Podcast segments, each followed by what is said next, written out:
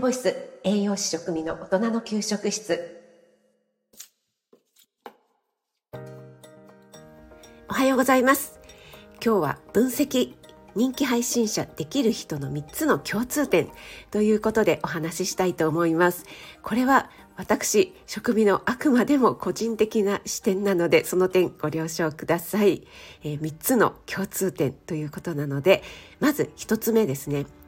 いいなと思ったら即行動。とにかく行動が早いですね。例えば私の朝ライブに来てくださった方、えー、朝ライブでこんなアプリ便利ですよなんていう紹介をすることがあるんですけどももうそのライブを聞いている時点で今ダウンロードしましたとかね。あとは YouTube とかインスタで、えー、こんな面白いのがありましたよとかよかったら見てみてくださいなんていうねお話をするともうそのライブの間中 その時にもうインスタとかをね見に行って早速フォローしましたというようなコメントをくださったりねもう本当に行動が早いんですよね。そして2つ目レスポンスが早い。これもね1つ目の早いっていうのにね共通しているかとは思うんですけどもとにかくですね返事が早いんですよね。相手を待たせない。待たせるにしてもですね最初に、えー、後ほどお返事しますっていうようなねワンアクションを入れるというようなね気遣いが素晴らしいなと思うんですけどもこれは昨日お会いした横浜で15年以上犬の保育園を行っている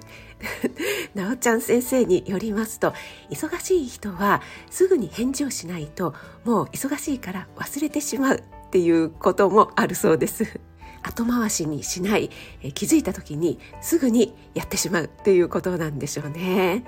はい。そして3つ目。忙しさを言い訳にしない。これね、1、2、3、だいぶこう重なっているところがあるかなと思うんですけども、いや、絶対忙しいよねっていう人ほど、どこにそんな時間があるんですか？寝てますか？って思うくらい精力的に動かれている印象があるんですよね。逆に忙しいからこそ効率的に動いておられるようなそんな風にもお見受けお見受けします。はいすいません。使い慣れない言葉を使うと絶対噛みますね。はいということで分析人気配信者できる人の3つの共通点ということで1いいなと思ったら即行動とにかく行動が早い。2レスポンスも早い。待たせない。3忙しさを言い訳にしない。私職味個人的な視点から述べさせていただきました。ちなみに私は123全部できてません。よくいやいや職人さんはいろいろチャレンジしてるじゃないですか。もう次々いろんなことをやってますよって言われるんですけども自分の中ではですね相当いろいろ何ヶ月もくすぶってようやく、えー、行動を開始したっていうことが多いんですよね。その点がですねなかなか表面に出てこないのであなんかすぐ行動しているっていうようにもしかしたら見えるのかもしれないんですけども、えー、とにかく行動は多分遅い方だと思います。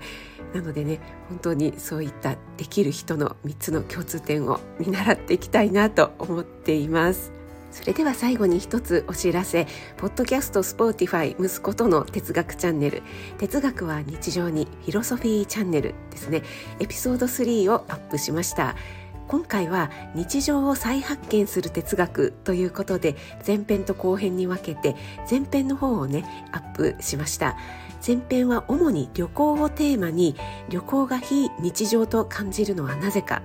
実は旅行にも日常があるよねというような視点でお話ししていますトークは別としてですねなかなか面白い視点なんじゃないかなと思っていますのでぜひ聞いていただけると嬉しいですそれでは雨の金曜日ですが素敵な一日となりますようにお足元に気をつけていってらっしゃい。